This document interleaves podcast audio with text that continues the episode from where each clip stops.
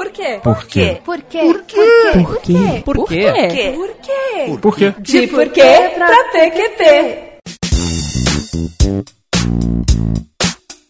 Fala galerinha PQPgasteira! Começando mais um De Porquê pra PQP, o podcast de ativismo e sociedade que explica os plot twists da vida real. Eu sou a Tata Finoto. Eu sou a Malu Leite. E eu sou a Natália Matos. É isso aí, meu ouvinte. Fevereiro chegou e com ele mais um PQ Papo. Ah, mais nova tradição do PQP Capture desde o fim do ano passado.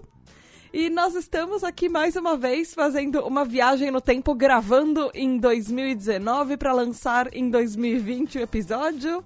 Porque nesse momento nós acabamos de voltar de um recesso. Já estamos produzindo a temporada 2020 do PQPcast. E meninas, eu acho que uh, eu quero eu quero puxar um tema para começar esse podcast, se vocês me permitem. Porque é uma coisa que eu senti e eu queria discutir muito com vocês. É um tema bem feminista, assim, na verdade, que eu senti essa semana e eu queria puxar com vocês. Uh, deixa eu dar uma introdução breve. É, eu não dirijo em estrada há muito tempo. Eu dirijo há muito tempo, mas eu não dirijo em estrada há muito tempo. E no, nos últimos meses, recentemente, eu teve. Em 2019, eu tive que pegar algumas vezes estrada. E na minha casa tem uma coisa uh, que eu não sei se vocês já sentiram, assim, pequenas coisas que nas famílias de vocês, às vezes, o tratamento é diferente. Uh, aqui em casa tem uma coisa assim do tipo. Meu irmão aprendeu a dirigir muito cedo, do tipo, ele tinha menos de 10 anos, o meu avô sentava o meu irmão no colo para aprender a, a mexer no volante e dirigir. E comigo, porque eu era, talvez por causa do TDAH, porque eu era mais distraída e eu era mais agitada, uh, eu tive um pouco menos de incentivo para começar a dirigir, porque as pessoas tinham menos, muito menos paciência comigo.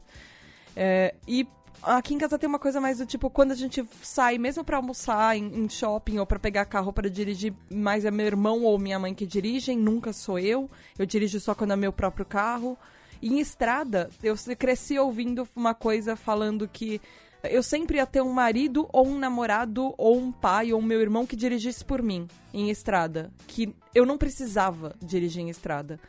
E, e aí tem meio que um medo na minha casa que eu dirija em estrada porque é muito perigoso, que às vezes eu não sinto que teria, talvez, com o meu irmão. Por mais que ele seja cinco anos mais novo do que eu e tenha carta há menos tempo. E eu não sei se vocês percebem com vocês alguns, tipo, pequenos machismos do dia a dia.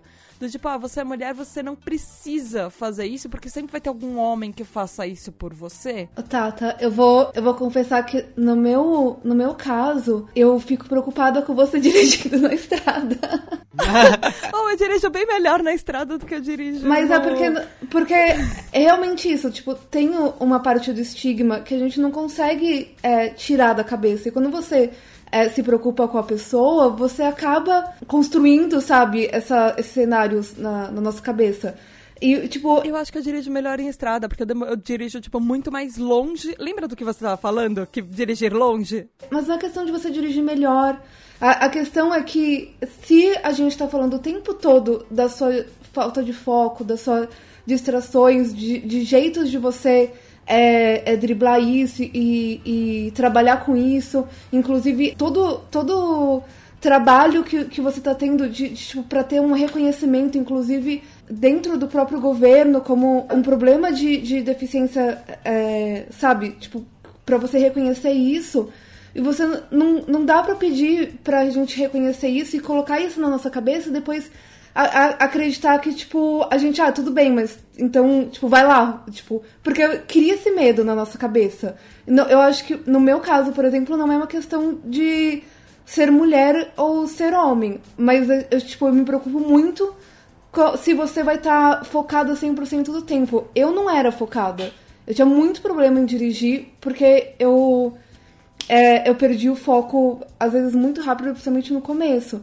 E eu, e eu, na estrada, se você por um milissegundo você perde atenção, o problema de você. As velocidades é muito, são muito maiores. Exato. Sim. o estrago é muito maior do que se você tem um acidente pequeno na, na, na cidade. Entendeu? Então o, o pavor é muito maior. Eu, eu acho que no seu caso, talvez, porque é, é algo muito conversado de, de, de alguns. É, de, de alguns trejeitos que você tem, tipo, de algumas coisas que você tem que, que, que são aceitas, que a, gente, que a gente ama, que a gente sabe que tem que, que ser trabalhado, mas não tem como a gente desvencilhar isso. Não, no, no, pra dirigir eu dirijo bem. Porque já tá tudo incluído, tipo um pacote da Tata. Né? Tipo, você é uma pessoa maravilhosa, a gente te ama, mas é, existe essa, essa, essa falta de foco. Né? Então, tipo, eu, eu ficaria preocupada, entendeu? Eu fico preocupada. É, outro dia você veio me trazer aqui pra casa e eu estava, é, eu estava preocupada. Natália, você gritou antes de uma lombada que eu tinha visto. Malu, a história foi assim: eu estava levando a Natália na casa dela de carona. Uh, a, a, só que a Ana tava com sono. Aí, ao invés dela falar, olha a lombada, ela fez. Ah! Eu não tinha mais é, o, o, os neurônios o suficiente para falar a palavra lombada. Uhum. Ou lembrar do, não, como se chamava tava... o, o negócio que estava se aproximando da, do carro. E eu freiei direitinho. Foi eu não freiei em cima, eu freiei antes. E eu tinha visto a lombada. Mas não, eu entendo a sua preocupação.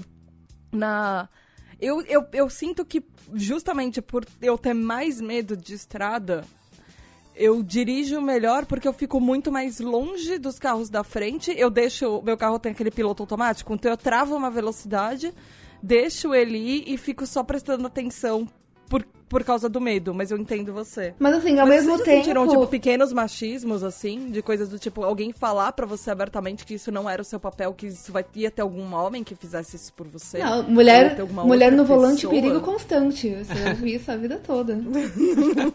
então. Tinha que ser mulher. Uh, então, eu queria fazer dois comentários antes, que é o seguinte. O primeiro é que, neste exemplo, especificamente, eu não sei nem o que dizer.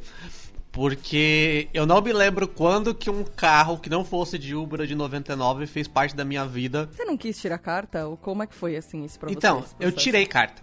Uh, ah, ok. Eu tirei carta. É que eu sei que você não dirige. É, eu tirei carta. E aí, em 2014, eu tinha que renovar a minha permissão, né? De um ano pra efetiva. E eu não renovei.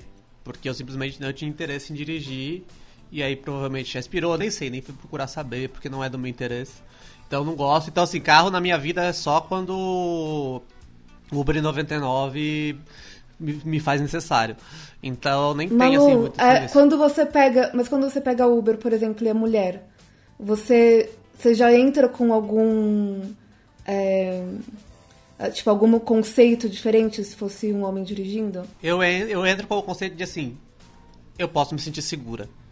Nossa, eu também. é eu isso. Também. Eu me sinto muito mais segura com uma mulher no, no Uber ou no 99. Tipo, eu não, não, eu não tenho a possibilidade de ser agredida por qualquer coisa idiota. Tanto é que ontem, mesmo eu baixei aquele Lady Driver pra testar, ainda não cheguei a usar. Ah, é que é muito mais caro. Ah. Dependendo assim, eu não sei os preços, eu não cheguei. Eu só baixei e não usei ainda. Mas toda vez que eu peço um carro assim, eu fico torcendo para ser uma motorista mulher. Aqui em São Paulo é muito difícil, raramente acontece. Mas lá em Sorocaba, curiosamente, com relativa frequência eu pego motoristas mulheres e eu fico super contente. É, eu fico. Sorocaba porque a sua mãe é de Sorocaba e se você vai pra lá com frequência. Exatamente. Né? E aí. É, eu me sinto até mais à vontade dentro do carro, sabe? É, para conversar, enfim, pra N coisas. Quando vem um motorista homem, eu fico super na defensiva, sabe? Eu respondo só o básico, sempre fico com medo. Mesmo se eu tiver com sono, não me sinto à vontade de cochilar. É... é, não, imagina. Sabe? É, você dormir no Uber com, com um homem dirigindo, não importa a credencial Jamais. dele. É, Exatamente. É, tipo, é, lição número um. Tanto é que, eu não sei se eu contei pra vocês da diferença do meu irmão pra mim, usando Uber, que ele, que ele entra na, no, na porta da frente e ele achava que eu era fresca porque eu entrava no banco de trás. Eu falei, não, jamais que eu vou entrar no banco da frente com o cara. Né? Exato, Jamais. Exato. E aí eu tive que fazer toda uma explicação para ele. E eu ainda fico, tipo, se eu puder ficar atrás dele, pra ele não ficar muito me vendo no retrovisor, se alguma coisa acontecer, eu ter uma defesa. Eu já fico na diagonal, justamente para que eu consiga ter maior campo de visão dele. E também poder ter mais distância. Eu, eu geral... Entendeu?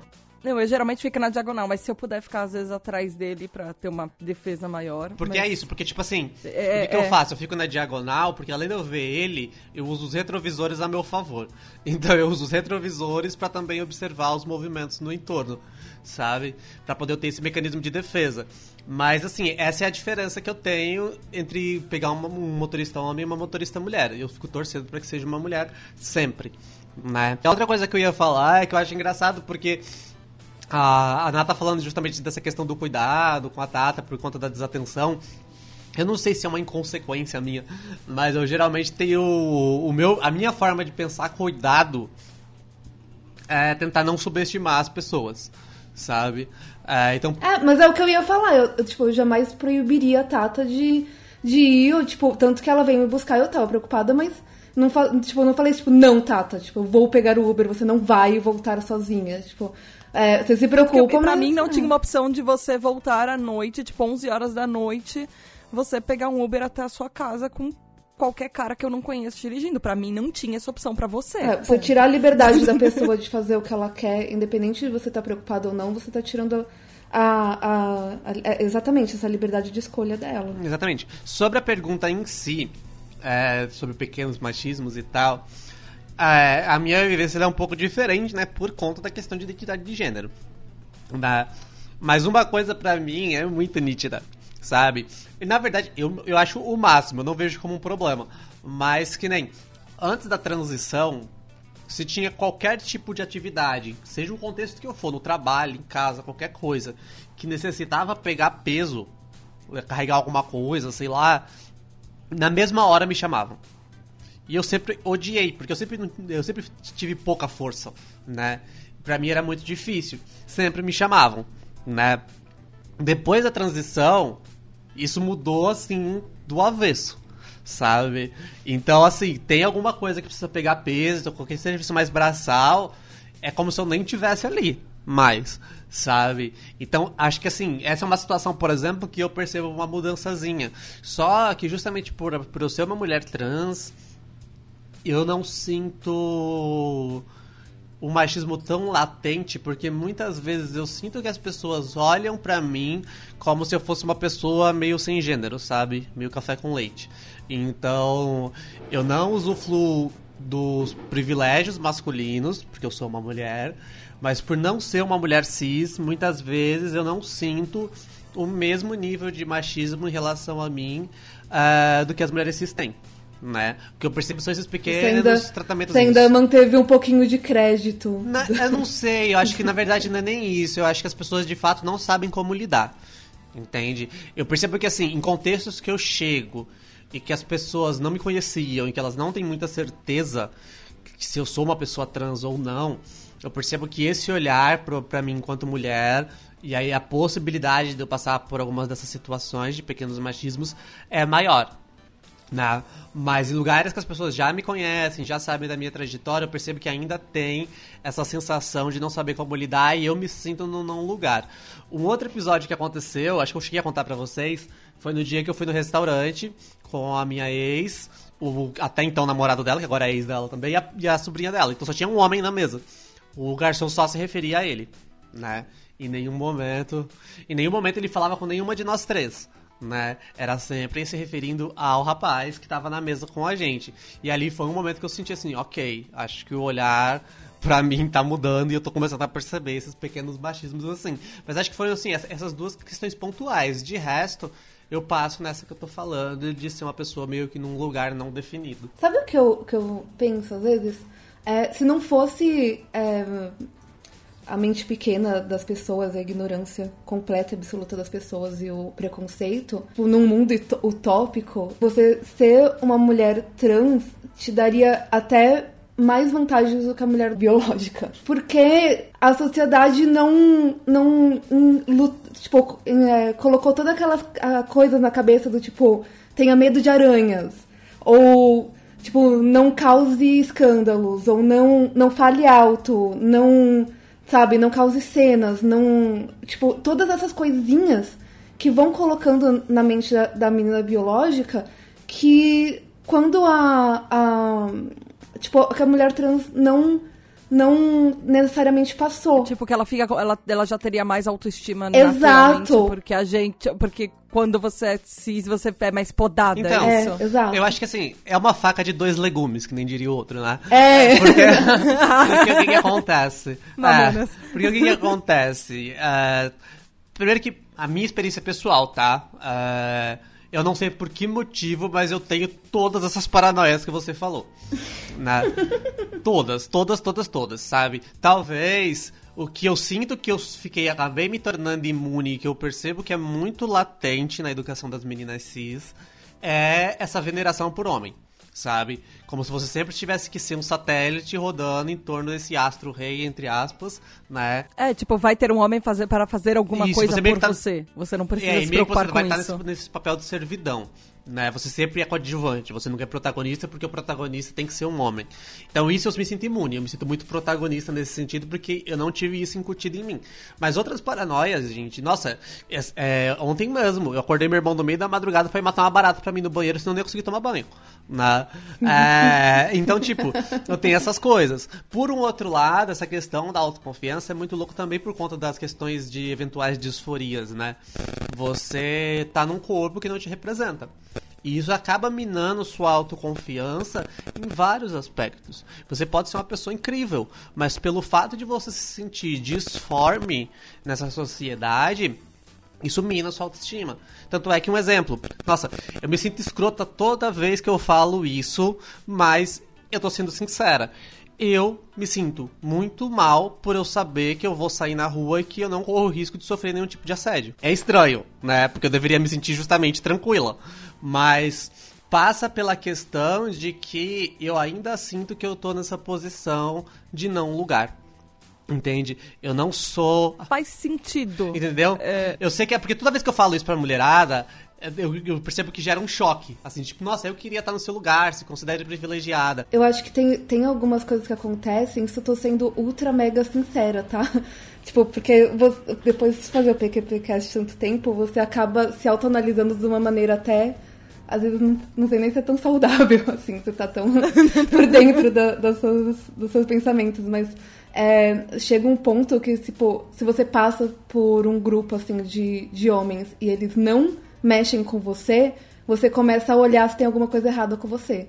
É, tipo, é, esse ponto que chega. Mas, mas o contrário também, porque eu já tá contando um episódio. E você muito... sente mal, é. é mas eu, quando. Eu já contei até uns episódios, muito episódio atrás, assim. Que teve uma vez que eu simplesmente não estava com humor e eu mandei o dedo do meio para uns caras que estavam passando. Eles encostaram o carro e eu achei que eu fosse apanhar. Então, tipo, é, é exatamente isso. É aquele se não se ninguém olha ou se olham para suas amigas e não olham para você é porque tem alguma coisa de errada com você e se as pessoas olham demais você se sente insegura porque as pessoas olham e que pode acontecer alguma coisa. Ah, não existe um meio caminho hoje, parece né? hoje eu me sinto nesse lugar num lugar de estranheza muito louco porque como eu acho que eu tô começando a adquirir uma certa passabilidade é, eu já não percebo tantos olhares estranhos para mim na rua. Porque antes eu percebia que eu puxava a atenção de um olhar tipo assim, o que, que é essa aberração aí? Né? Hoje eu já consigo passar mais desapercebida pelos lugares. Só que é muito louco, porque nesse momento atual que eu tô, isso faz com que eu me sinta da, da mesma forma que eu me sentia antes da transição. Então eu me sinto como se eu fosse um homem. Vulnerável. É, não, eu me sinto como se eu fosse um homem circulando, né? Que vai passar desapercebida e que ninguém vai mexer, ninguém vai encher o saco, ninguém vai falar nada, né? E isso para mim é muito estranho, sabe? Porque, nossa, acho que eu não conheço quase nenhuma mulher que eu tenha conversado que não fale para mim, nossa, já é, nenhuma vez eu passei por situação X e eu não passo. Entende? E aí eu acabo me sentindo, eu sei que não é o adequado, né? Eu sei que não é legal você ser assediado, não, eu sei tudo isso, mas eu me sinto num lugar de menos mulher ou de não mulher, sabe? Porque eu sou vista da mesma forma. Então vai aqui uma dica, não relaxe.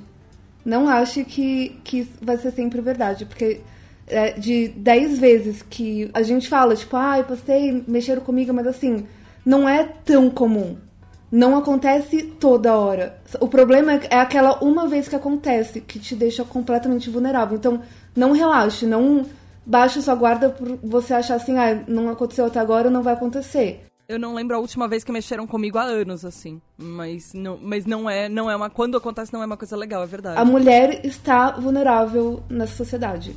E, tipo, não, não ache que, tipo, porque não aconteceu, é, você tá segura, por exemplo, é, andando em certos lugares, ou sozinha, ou coisas desse tipo. É que isso já é uma coisa que você já deve saber. É, sim, sim, sim.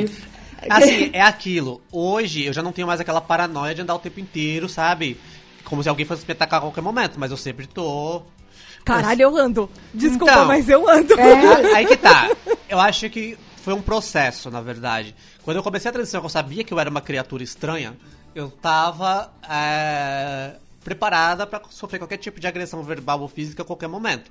Hoje, eu acho que talvez, vamos, vamos dizer que essa preocupação ela não é mais consciente, entende? O meu instinto de defesa, ele já tá meio que no automático. Tanto é que, por exemplo, esses dias atrás os caras falaram uma coisa transfóbica para mim, eu virei e mostrei o dedo do, do meio para eles automaticamente, né? Eu não raciocinei para fazer isso. Eu não tava preocupado em me defender sabe? Yay! E também é muito louco, porque é muito engraçado. Ah, tá, não. Toda vez que. Para. desculpa. As desculpa, pessoas não deviam errado. ter falado a, a, coisa transfóbica, mas a Balu se colocou em perigo Então, só que sabe o que é muito engraçado? Toda vez que eu peito. É que tem horas que, tipo, só então, irrita, sabe? Mas toda vez que eu peito um transfóbico, os caras arregam. É muito engraçado, sabe? Eles não vêm pra cima. Eles recuam né? Ou eles dão uma xingada, tipo cachorro latindo de dentro do portão, sabe? É, ou então simplesmente não falam nada. Entende? Nunca aconteceu deu ir pra cima de um transfóbico, que, é que já foi mais de uma vez. É, e eles me peitarem, sabe? É muito engraçado, eu não sei o que, que, é. Eu costumo brincar com os meus irmãos de falar que a gente tem um dom de família, que é o olhar intimidador, né? E, e aí do que a gente dá aquele olhar intimidador, acho que a gente dá uma, uma assustada na pessoa, mesmo que a gente nem que seja tudo isso, né? É mais um blefe. Mas enfim. E acontece esse tipo de situação. Entende? O que eu sei que, por exemplo, se fosse uma situação de assédio com uma menina cis e ela revidasse, talvez não haveria esse recuo. Entende? Talvez o cara ficasse mais puto ainda e viesse para cima sabe? Então são essas pequenas situações que faz com que eu me sinta diferente de uma mulher cis, mesmo sentindo uma certa possibilidade quando eu circulo por aí. Você me deixou preocupada agora.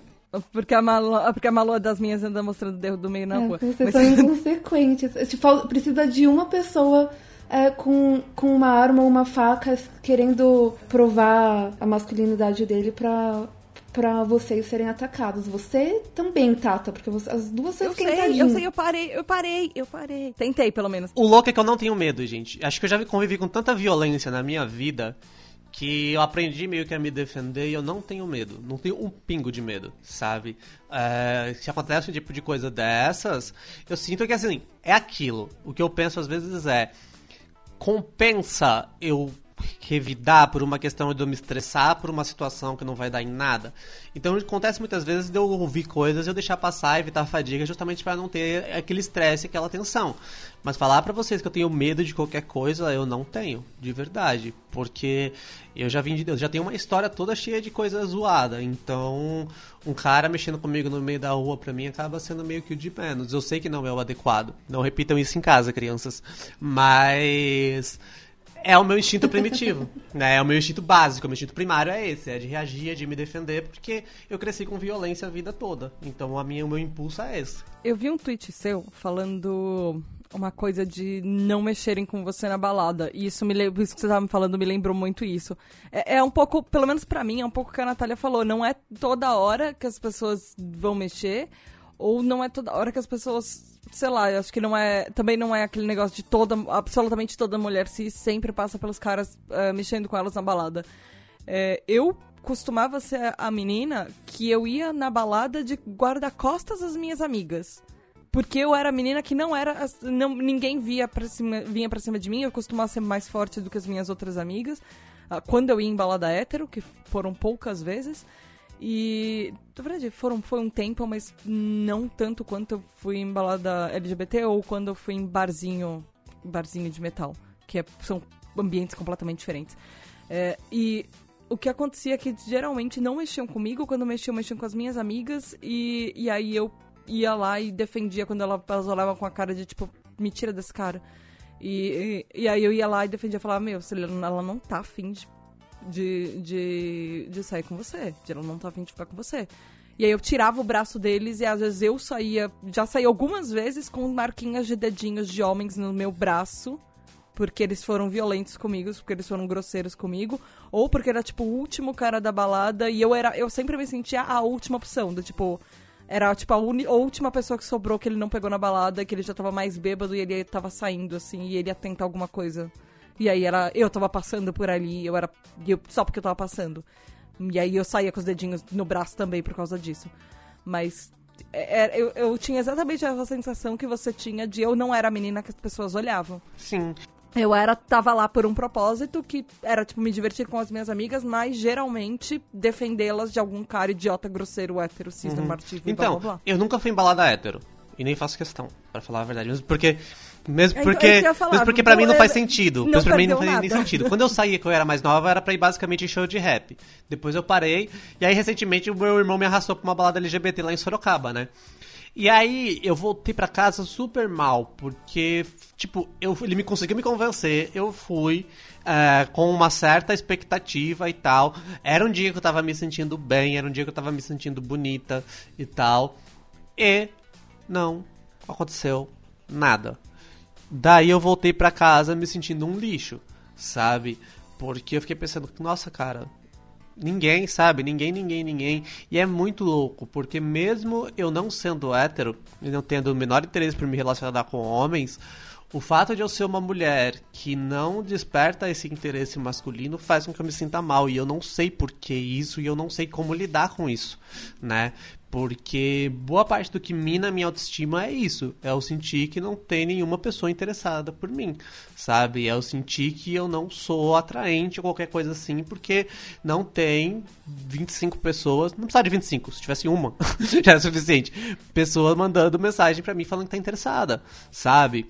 É, enquanto eu vejo aí que todas as minhas amigas ou estão namorando, ou se quisesse poderiam escolher né? A Hannah, hoje ela tem um cardápio, a Hannah, minha ex-esposa, né? É, ela tem um cardápio de rapazes que se ela quisesse namorar, ela poderia escolher, sabe?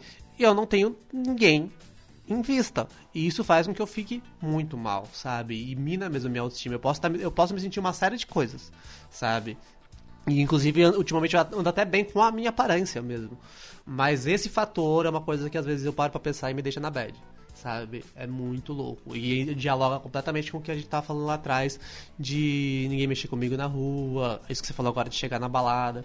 Enfim, é uma coisa muito estranha mesmo para mim, assim, que me coloca para baixo. Tem sempre momentos na vida, pelo menos é, eu me identifiquei muito com o que você falou, porque sempre tem momentos na vida que você se sente mais para baixo, por mais que você não esteja interessada nas outras pessoas, mas só pelo fato de. Hum, eu acho que é uma coisa muito do do que é, talvez, ser mulher, seja cis ou trans. A parte do que a gente é cobrada de atrair um olhar, independente de qual foi, é, qual foi a sua criação. Se você não atrai o olhar do outro, parece que você se sente menos do que qualquer outra que esteja do seu lado. Seja assim, seja ela cis, seja ela trans, seja qualquer outra pessoa. Mas eu acho que é uma coisa que é inerente de ser mulher. E, e, eu acho que em várias partes da vida, você se, você se, se pega, pelo menos eu já me peguei uh, sentindo exatamente isso que você está sentindo de eu não sou a menina que atrai os olhares, eu não sou a mulher que é interessante o suficiente. Eu, uh, inclusive, eu já tive em alguns relacionamentos abusivos onde eu ouvi que se eu não ficasse com aquela pessoa, isso eu ouvi já de mais de uma pessoa, que eu nunca mais ia encontrar alguém que gostasse tanto de mim, então eu precisava é, me ater às migalhas que me davam, porque senão eu nunca mais encontrar ninguém. Ou ouvir pessoas próximas uh, me incentivando a ficar com uma pessoa porque era a única pessoa que estava me dando atenção, mas eu não queria. E às vezes eu não ficava com aquela pessoa e eu preferia ficar sozinha. Mas eu entendo que você fala, mas por, mesmo assim você tinha alguém em vista. Mas mesmo assim, é, mesmo quando eu não tinha ninguém em vista, às vezes ter essa pressão de precisar ter o olhar do outro ou você se sentir atraente, às vezes isso, isso mexe um pouco com a autoestima, eu acho. Você talvez estar sozinha é uma coisa que às vezes parece que você não precisa da aprovação, mas para você ele mexe um pouco com isso. Basicamente, se você cresceu se identificando como mulher, independente da sua família, de todo o esforço das pessoas em sua volta para te fazer ser uma pessoa segura, você está fadada a, a depender da, da atenção masculina. É isso. É, eu, eu acho que isso é, isso é, eu acho que isso é tanto cis quanto trans, assim, não, pelo, pelo jeito, tipo, é uma coisa. É que... da identidade feminina. Então, ponto, porque assim, inclusive, é eu ia comentar que é muito louco, gente. Porque assim, eu me considero uma pessoa com uma super autoestima, sabe? Tanto é que eu escuto, por exemplo, por semana que eu sou maravilhosa, acho que uma média de vezes muito maior do que a maioria das pessoas. E eu me sinto maravilhosa também, sabe? Só que aí é, me veio o questionamento: se eu sou tão maravilhosa assim, por que, que eu não desperto o interesse de ninguém? Né? Será que eu sou realmente tão maravilhosa assim? Pra poder tá nessa situação que eu tô. E tá muito também ligado à questão de que eu tenho total convicção de que eu tô solteira por opção. Não porque é a única opção. E aí eu acho que esbarra em outras questões para mim, que é justamente o fato de que eu sempre me sinto extremamente desconfortável em situações onde eu não tenho opções. Onde eu sei, eu, eu sinto que eu estou naquela, naquela situação porque foi a única coisa que restou. E, essa, e esse aspecto bate muito nisso, sabe? Eu não quero relacionamento agora. Pelo menos não relacionamento de morar junto, né? Mas talvez. Mas mesmo assim, mesmo que você não queira, é uma coisa que seria bom ter a opção. Exatamente, exatamente. Entende? Uhum. Ter a opção. É o ter a opção. eu né? entendo. Acho que talvez eu até namoraria, assim, cada uma na sua casa. Mas. Aí não é uma prioridade, entendeu? Só se acontecesse um lance muito legal. Mas. Não sei, eu me sinto meio. meio seca, sabe? Por ser assim. Porque. Mas vocês não acham que é uma opção, uma coisa do. do cenário de, de, de como estão as coisas evoluindo na parte de relacionamento atualmente. Assim, eu sempre. É, é foi sempre uma coisa que eu prestei muita atenção.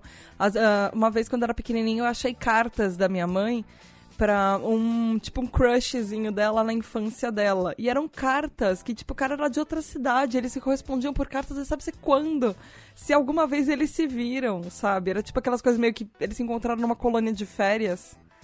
E eles se correspondiam. E aí, meus avós, eles se conheceram andando na, no, no coreto da praça. E assim, aí eu vejo essas coisas do tipo, hoje, existem opções do tipo Tinder, mas e site, mas assim, às vezes eu fico pensando nisso. Quanto, onde realmente você conhece uma pessoa que quer tá mais ou menos na mesma vibe que você, que quer a mesma coisa que você? Eu acho que parece uma coisa muito difícil. Uh, e por mais aplicativos que tem, eu acho que talvez ele tenha facilitado muito relacionamentos que são muito rápidos. E talvez nem todo mundo esteja nessa vibe de conhecer pessoas por conhecer pessoas, mas eu tô falando isso porque eu já tô fora dessa, desse negócio há três, há quatro anos e pouco, assim. E eu não. Hoje eu não saberia. Tô até conversando isso com meu namorado outro dia. Hoje eu não saberia me comportar eh, se você estivesse exatamente na sua situação. Eu não saberia nem por onde começar. E na época que eu o conheci, eu já não sabia onde me procurar. Então. Eu eu tava completamente perdida. Eu já tinha desistido, assim. Eu vejo esses Tinders e qualquer outro aplicativo meio como se fosse um, um iFood de pegação, sabe? Você busca algo pontual ali para resolver a sua necessidade e geralmente são coisas rasas. Tanto é que eu nem uso esses aplicativos mais, né? Eu conheci minha ex-esposa no aplicativo desse, foi assim um achado, né? Justamente numa época que eu tinha desencanado, que eu falei dane-se, porque minha, minha vida amorosa sempre foi isso, né? Mesmo antes da transição, de ser uma pessoa muito difícil de despertar interesse das pessoas, ou pelo menos elas demonstrarem que tinham interesse por mim.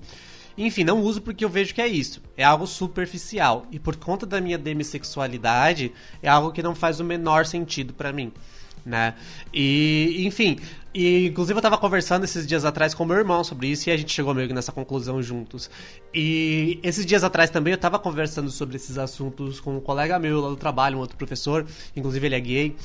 E aí quando eu citei toda essa minha situação e tal para ele, ele virou e falou para mim assim: "É, realmente tá muito difícil.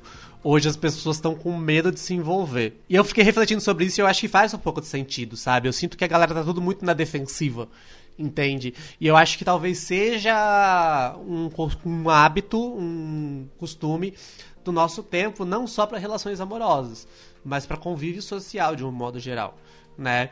As pessoas estão cada vez mais dentro desse molde que não é necessariamente novo, mas de ficar na defensiva e construir uma máscara ali, uma aparência de uma pessoa super legal, super confiante e tal, mas atrás daquela máscara é o que tem é uma pessoa assustada, com medo e com receio de se machucar, de se frustrar e dedicar o seu tempo numa coisa que só vai lhe fazer mal né?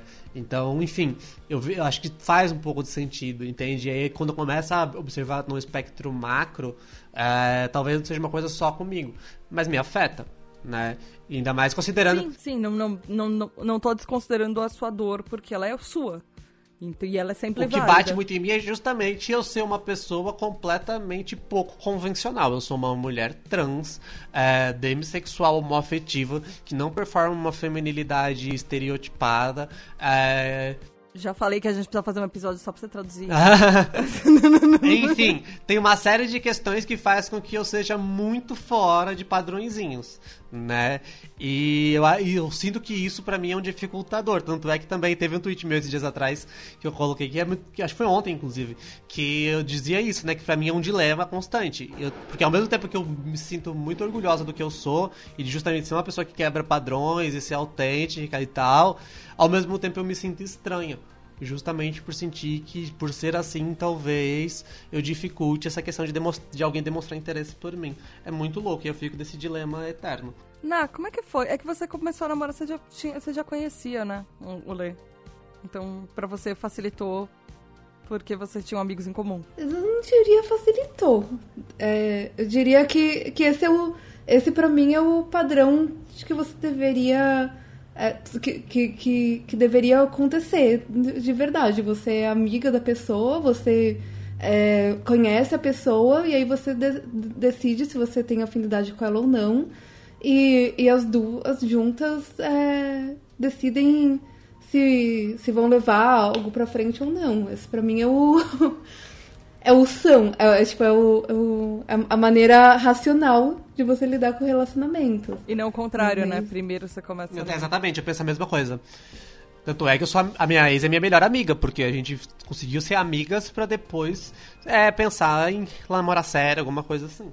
Né? E eu concordo com a Ana totalmente, assim. Com o Day e comigo, acho que por ser uma relação que começou na internet, a gente se falou muito tempo antes da gente começar a namorar.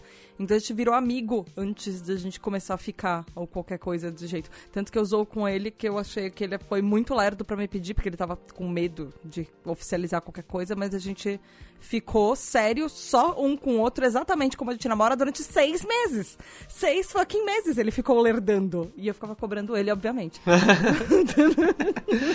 É é engraçado, porque se a Líbia tivesse aqui, ela ia me zoar no que eu- do que eu vou falar agora.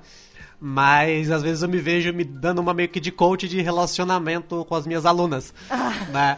Porque elas começam a vir chorar as pitangas, porque eu acabo sendo essa professora que dá esse nível de liberdade para as alunas, né? E elas vêm chorar as pitangas dos- das questões amorosas delas pra mim. E eu começo a dar um monte de dica de como que seria legal o relacionamento. E elas ficam falando assim, nossa, e elas acham até estranha essa ideia de você pensar a pessoa que tá com você como sua amiga. Pra você ver como que esse amor romântico. E daria até um episódio legal, inclusive, a gente, a gente falar sobre essa questão do amor romântico, né? E como que a construção disso é uma merda, né? Porque só existe nos contos de fadas esse amor romântico e essa coisa de você idealizar a pessoa de uma maneira diferente do que você idealiza amigos, por exemplo. Que nem eu disse, ex hoje é minha melhor amiga. E eu sinto que, nosso- que a nossa relação hoje é muito mais forte, é muito mais profunda do que quando a gente tava se relacionando como casal, né?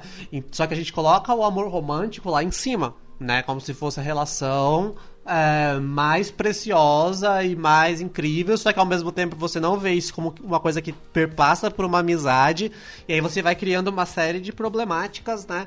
Que faz com que a forma com que as pessoas enxergam esses relacionamentos seja completamente torta.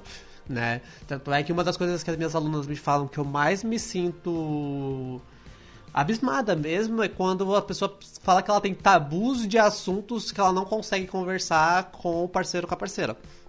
Né? Ah, cara, se você tá pretendendo construir uma vida com a pessoa, não tem assunto que você não se conversa com essa pessoa, não faz sentido, entende? Ah, mas ainda tem isso, né? Do, das relações acabarem virando jogos e aí a coisa entra num problema. E eu acho que, inclusive, toda essa minha cabeça também justifica o fato de eu estar solteira, porque não é todo mundo que tá, que tá disposto a assimilar uma coisa mais complexa, assim. É, é, eu acho que tem um pouco de. Não você, mas ah, achar uma pessoa. É o que a Natália falou, sabe? Você tem que primeiro ser amiga da pessoa. E às vezes você ach- achar a pessoa que tá na mesma linha de raciocínio que você, tipo. Eu já vi isso explicado com ondas, sabe? Tipo ondas sonoras que quando duas ondas estão na mesma frequência, elas se conversam? Já pensou você conhecer alguém, tipo, sei lá, no Tinder? Aí você vai. Você, você, você faz sexo com a pessoa e você descobre que ela votou no Bolsonaro. Nossa, Nossa! Nem ferrando. Nossa, Entendeu? e sei lá, ia fazer uma higienização interna, alguma coisa assim, não sei, ia fazer uma mandinga. Tipo, você joga. Você joga ácido, entendeu? Pra se livrar da zica, assim. Inclusive, aí tem uma outra questão que também me afeta, né? Que é o fato que por eu ser demissexual, eu não faço questão de sexo, né? Pra mim, sexo é uma coisa que se eu fizer, tipo, uma vez no ano, tá ok, sabe? Entre, entre fazer sexo e, sei lá, e jogar videogame, pra mim é muito mais legal jogar videogame, né? Então, isso também dificulta, né? Porque quando as pessoas sabem disso... Elas associam, né? O relacionamento a obrigatoriamente ter sexo. é Exatamente. Tanto é que, nossa, eu já escutei mil vezes, principalmente de cara, ainda bem que eu não me relaciono com essas desgraças. É, que relacionamento sem sexo é amizade, né? E então fica complicado você viver num país onde o sexo é cultural. É, clichêzão comum, é, né? é. Gente, essa, esse, esse conto de fadas que você vai ficar casado com a pessoa há 40 anos e você vai fazer sexo toda semana Aham. é um conto de fadas. Tipo, pode ter até ter relacionamentos que funcionam assim, mas que é, é, é, é complexo como qualquer outro assunto Aham. de seres humanos. É, tipo, não tem uma regra. É, tipo, não tem um número. É, você tem conta pra pagar, tem boleto atrasado. Exatamente. Tem dia que você só quer assistir Netflix, tem dia que você tem pano no chão pra passar e que você foi dormir tarde. Romântico. tem cortação no dia seguinte. É, e meio que assim, uma coisa que quando eu casei eu percebi que é um clichê que é verdade. Quando você casa e se resolve morar junto e tal, é porque você já desistiu de transar. Não quebrem a minha Porque- expectativa de ter pelo menos um pouquinho de sexo Porque na é isso, vida. assim, a rotina. Sério, a- Eu acho que você não vai passar por isso, Tata. Porque você é uma, Você. Quando, quando é desses assuntos, você é muito mais é, liberta, assim. Tipo, você conversa de uma forma muito mais aberta, assim. Você se expressa muito em relação a isso. Você não tem muitos tabus, pelo menos. A gente já conversou sobre isso, inclusive. O pouco Se a que- gente, é, a gente ia- a gente o que conhece. com a nossa vida amorosa quando a gente começasse a morar Nossa, junto. eu e a minha ex, a gente super conversava sobre isso. Na verdade, a gente conversava sobre tudo. Só que o que, que aconteceu? Quando virou, de fato, de fato, fato, é porque é engraçado, assim, quando realmente virou um relacionamento que a gente tava morando junto, que a gente tinha uma rotina, que as duas chegavam cansadas, sabe? O interesse foi diminuindo, sabe? Foi diminuindo mesmo. E acho que é um processo natural da coisa, né? Você cai numa rotina e eu penso que não cair nessa rotina é uma exceção, não é a regra. Né? Tanto é que esse é um, essa é uma das problemáticas. As pessoas fantasiam esse morar junto como se fosse nosso conto de fadas. Né?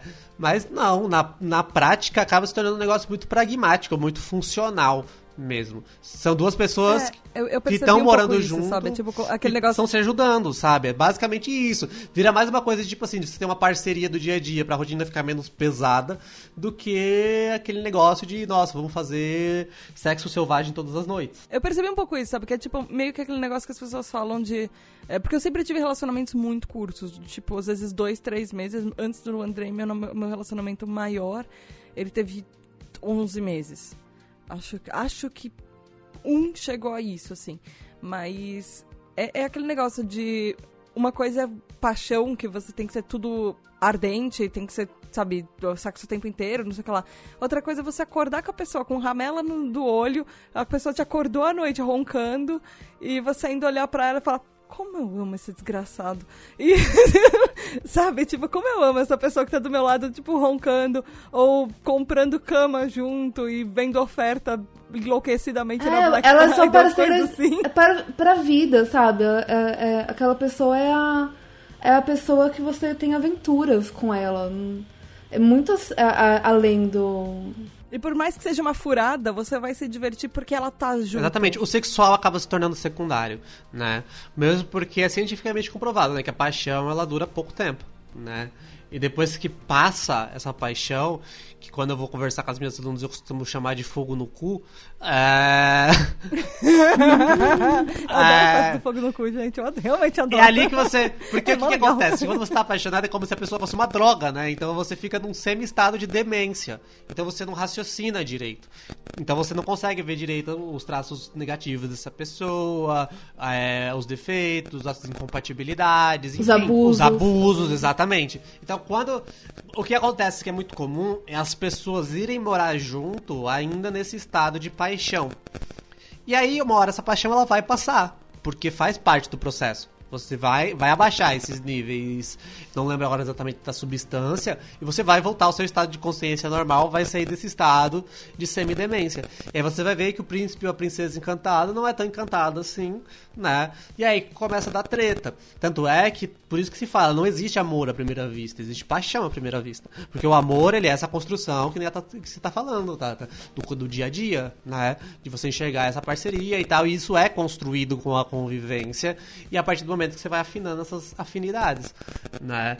E tanto é que eu sempre menciono muito a minha história porque é engraçado. É, eu, por mais que tenha terminado, eu considero que foi um relacionamento de sucesso. Né? E eu ainda amo de paixão ela, só mudou a forma de amor. Né?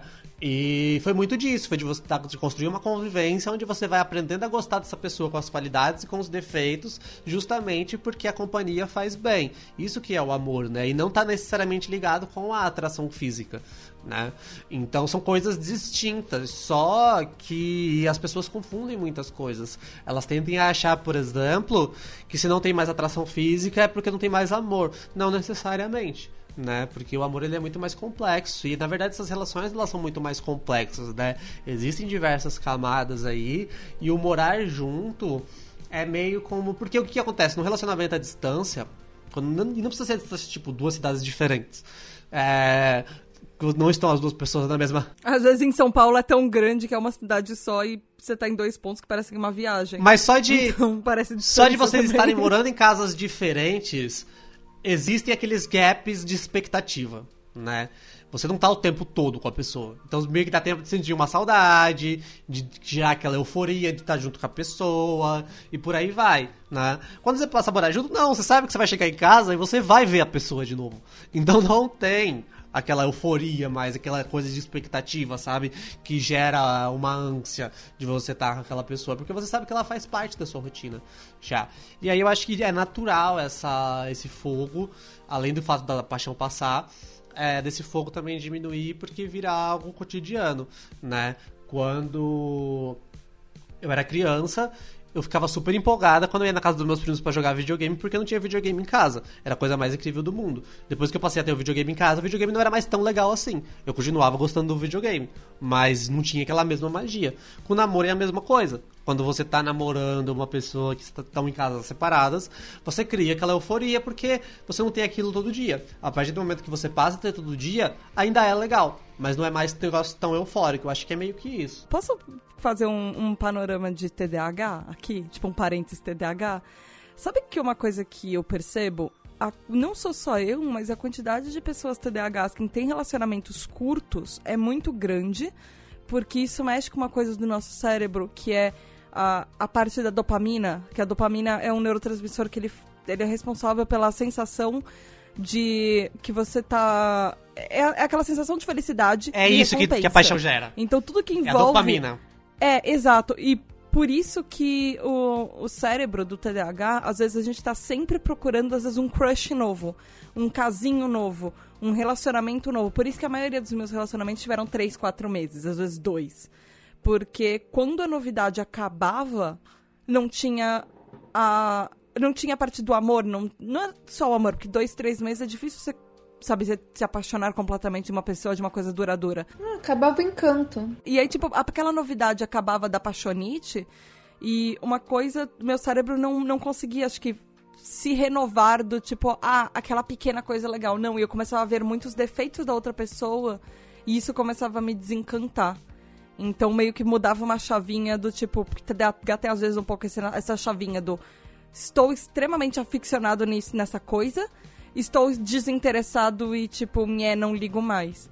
E isso acontece muito. E aí tem uma outra coisa que uh, a paixonite no TDAH, ela gera uma certa ansiedade, um nível de ansiedade, do tipo, querer estar sempre junto. A gente, uh, no TDAH, a gente tem um negócio de uh, ser muito acima da média. Então, se a gente gosta de alguém, a gente gosta muito, então a gente quer falar literalmente o tempo inteiro, se encontrar todo dia e estar junto toda hora. E isso para algumas pessoas acaba sendo sufocante, para outras pessoas é, para o próprio TDAH pode gerar uma certa ansiedade de você querer estar com a pessoa e saber se ela não se ela está interessada no mesmo nível que você. E é uma coisa, é uma, é uma fase que ao mesmo tempo é muito gostosa, mas por exemplo, no começo do meu namoro, eu prefiro muito mais como ele tá hoje. Porque eu era uma pessoa extremamente ansiosa e isso me fazia muito mal. Eu fiquei um ano meio assim, bem porque eu tava apaixonada porque eu tava feliz, porque eu tava junto com o Andrei, mas ao mesmo tempo eu ficava muito mal porque eu ficava me cobrando de a gente se ver sempre e o começo de namoro do nosso, a gente ficava três meses sem se ver às vezes. E isso me causava uma ansiedade, não falar com ele, uh, ele a parte dele não assumir o namoro em, durante seis meses, isso, nossa, isso me gerou uma ansiedade, um estresse muito grande.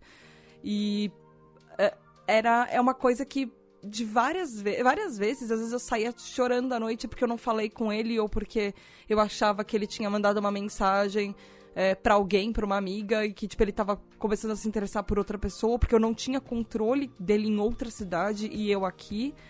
É, você sempre fica com aquele medo de alguma coisa vai acontecer ele vai encontrar alguém mais interessante que eu que está mais perto. Então, para mim, foi uma fase, o primeiro ano de namoro foi uma fase muito legal, mas foi muito conturbado. Muito. Porque eu ficava mal comigo mesma. E isso não é uma coisa legal, assim.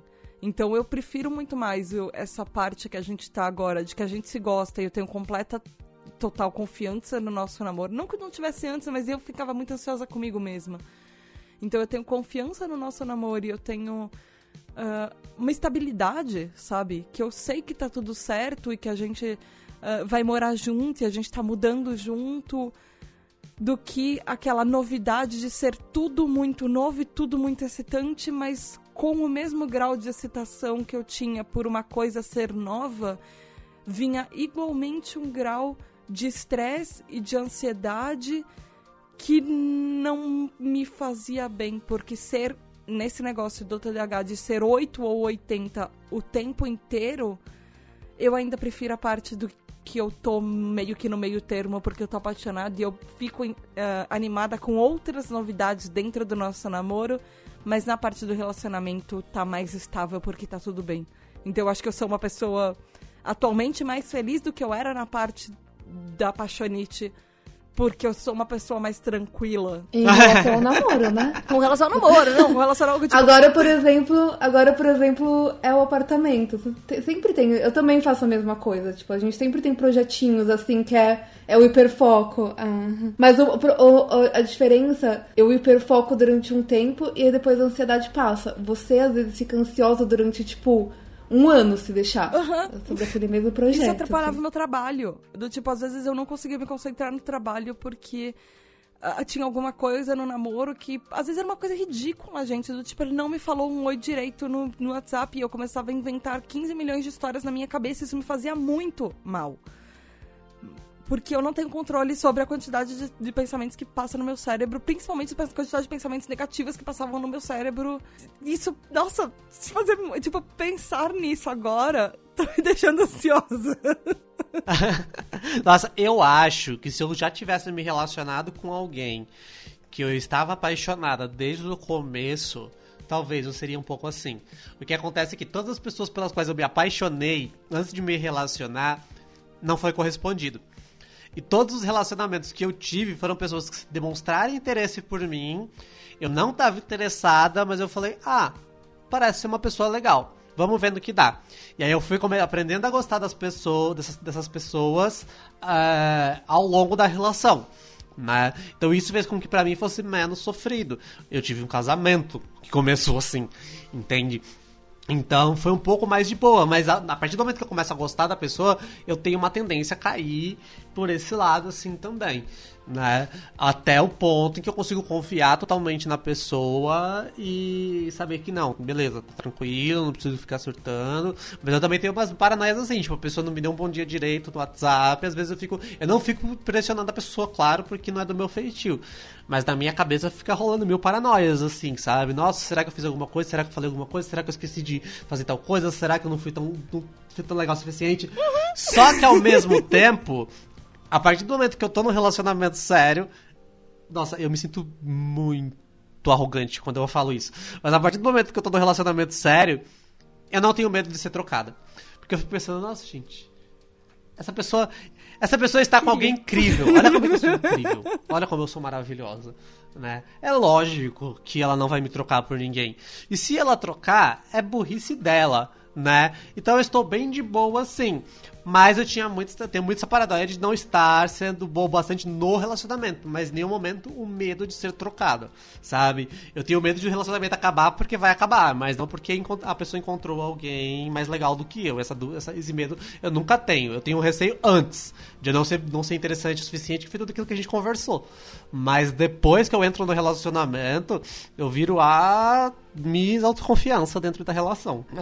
gente, nossa, você acha que foi um dos melhores PQ Papos que a gente fez? Sim, sim. São esse, exatamente esse tipo de, de, de papo que, que eu queria todo o PQP Papo. Tipo. Mas eu tenho certeza que tem muita mulher que se sente um pouquinho melhor. Não que vai, vai arrumar alguma coisa na Exatamente. Ninguém, né? Nossa, não, mas a gente se sente. Mas a gente se sente um pouquinho mais acolhida quando a gente vê que a outra pessoa também passa por essas neuras, sabe? Esse, esses conflitos, essas.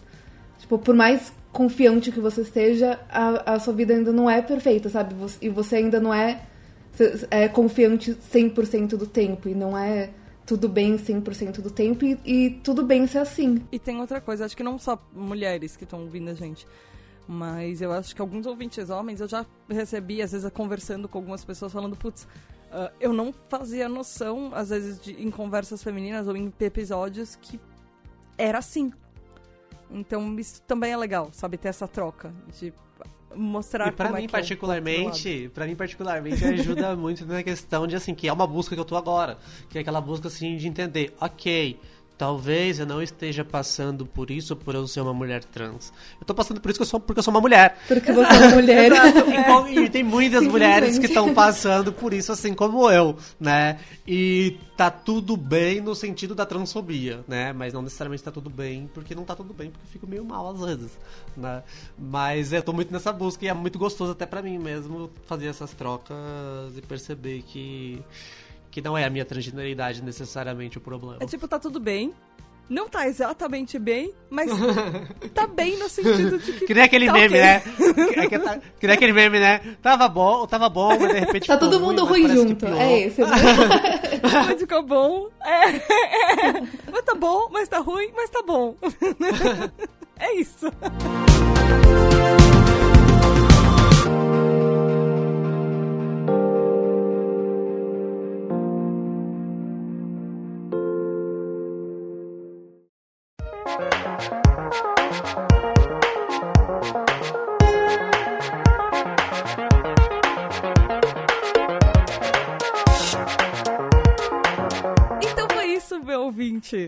Se você vai discutir TDAH dirigindo num relacionamento com disforia trans, deixa a gente saber. Como é que faz, Malu? Você pode mandar um e-mail para pqp.pqpcast.com Ou no Instagram, no arroba pqpcast. Também passa lá no nosso Twitter, arroba underline pqpcast. Não esqueçam de ir lá no nosso site, no pqpcast.com.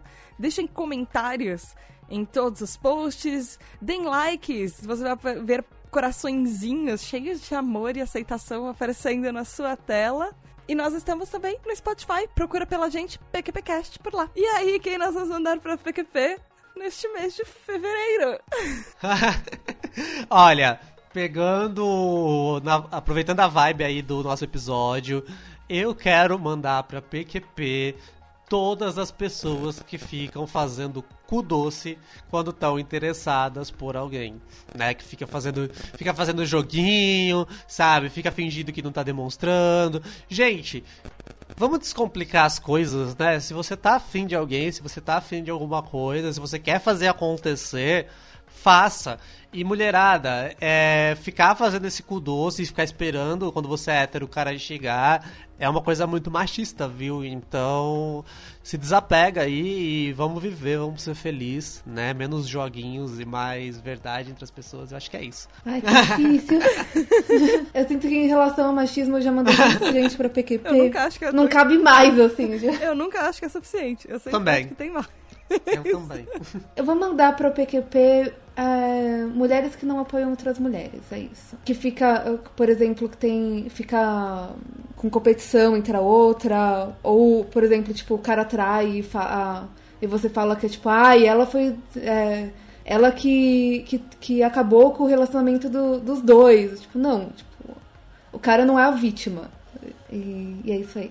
Hum, eu acho que eu vou mandar pro PQP. Todo mundo que subestima mulheres no volante, eu acho que só porque você é uma mulher, você não deveria dirigir, que tem algum outro cara que pode fazer isso por você. E é isso, mulheres dirigem tão bem, na verdade, melhores que homens, porque os nossos seguros são mais baratos e a gente paga um seguro caro durante bem menos tempo na vida.